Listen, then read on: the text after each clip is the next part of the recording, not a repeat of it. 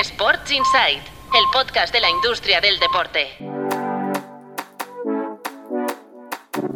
Buenos días, soy Patricia López, directora de Tu Playbook Media y hoy lunes 18 de diciembre te traigo los titulares de la industria deportiva que han marcado los últimos días. Arrancamos. El director general de la Fundación Deporte Joven apunta a presidir el Consejo Superior de Deportes. Se trata de Félix Jordán de Urríes, que es el mejor posicionado para asumir el testigo de Víctor Francos al haber dirigido la Fundación, que es una entidad dependiente del CSD precisamente. La dirige desde 2020. Golazo de los agentes de fútbol. Cobraron un récord de 880 millones de dólares en comisiones en 2023. Los profesionales de la intermediación han disparado un 42,5% sus facturas a los clubes, impulsados por la Premier, con 281 millones de dólares, un 32% del total, y también por Arabia Saudí, el segundo que más pagó por fichajes. El fútbol femenino ya mueve un millón. Vamos ya con la apertura de hoy en tu Playbook. La consultora de la Superliga ya factura 7,2 millones y gana dinero.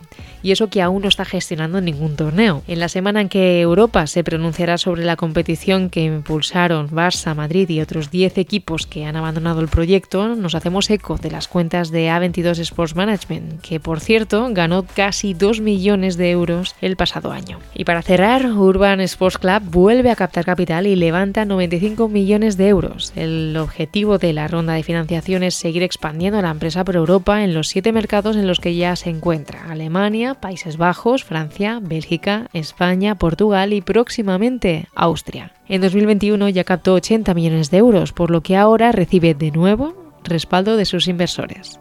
Y por último, una semana más, te traemos la pregunta de la semana basada como siempre en los datos que puedes consultar en tu Playbook Intelligence, la herramienta de inteligencia que ya han contratado numerosas propiedades deportivas. ¿Qué cadena de gimnasios factura de media 2,7 millones de euros por cada centro deportivo que opera? La respuesta la tendrás en nuestro perfil de LinkedIn el próximo jueves. Y hasta aquí el Breaking News de hoy. No olvides que este boletín informativo en dos minutos lo tienes disponible todos los días de lunes a jueves y que los viernes recuerda que tienes una cita con el mejor análisis de la industria deportiva en el podcast Sports Insight. Sports Insight, el podcast de la industria del deporte.